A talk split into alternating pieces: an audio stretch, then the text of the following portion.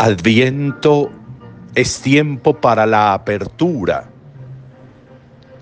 Adviento es tiempo para disponernos a novedades, como decíamos ayer, a soñar con lo nuevo, a soñar con transformaciones importantes, a soñar con segundas oportunidades. Pero para eso hay que abrirse. Para eso tenemos que dejar la cerrazón que muchas veces nos envuelve.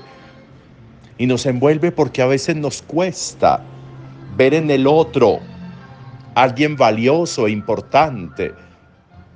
A veces como solamente tenemos ojos para vernos nosotros, entonces nos privamos de situaciones valiosas e importantes en la vida de los demás, de cualidades, de atributos que nos podrían ser muy útiles a nosotros, pero por esa cerrazón tan brava muchas veces, por esa incapacidad de ver, de contemplar en el otro, en el distinto, en el diferente, en el prójimo, cosas valiosas, reconocimientos importantes, nos privamos de todo eso.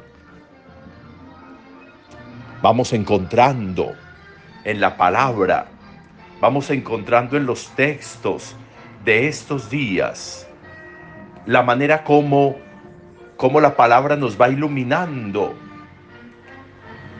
de esa apertura de Dios, de cómo Dios se abre al mundo, al universo, de cómo Dios no es Dios de unos pocos, es Dios de todos, sin distingo. Y lo encontramos en el Evangelio.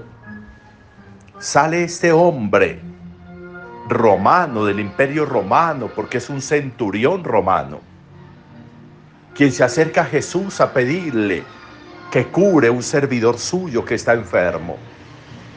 Y Jesús no le dice, no le dice, ¿por qué me habla si usted no es judío?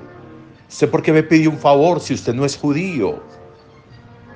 Usted no debería pedirme favores, usted es distinto a mí, usted es de otra parte, usted es de otro país, usted es de otra ciudad, usted piensa distinto, usted actúa distinto. No, por el contrario, Jesús mismo le dice, yo voy, voy yo a curarlo ni siquiera le manda un mensajero, ni siquiera manda uno de los discípulos, voy yo a curarlo. Y se encuentra con la sorpresa, con la sorpresa de que este hombre, centurión romano, tiene más fe que hasta un mismo judío. No soy digno de que entres en mi casa. Di solo de palabra y él será curado. Se sorprende Jesús ante esto. Casi que podría decirse que no se esperaba Jesús que sucediera esto. Y hace el reconocimiento. No he visto una fe como la de este hombre en Israel. Y no era de Israel. Y era de fuera. ¿Cómo nos sorprendemos cuando somos personas de apertura?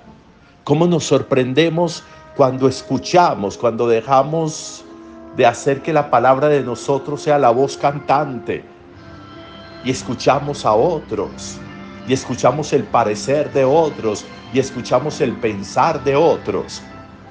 ¿Cómo puede ir sorprendiéndonos la vida con esa capacidad de apertura? Ese es Dios, ese es Jesús. Eso deberíamos ser nosotros.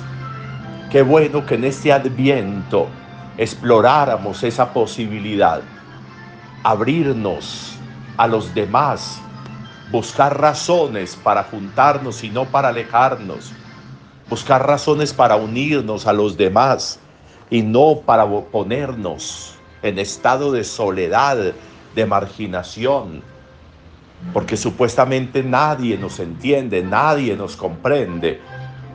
Y es que no somos capaces de aperturas, Adviento es tiempo para eso. Y hoy podría ser importante una reflexión personal en torno a mi capacidad de apertura frente a la vida del otro para poder encontrar complementos importantes, para poder encontrar respuesta a muchas cosas que yo solo encerrado en mí mismo jamás voy a encontrar.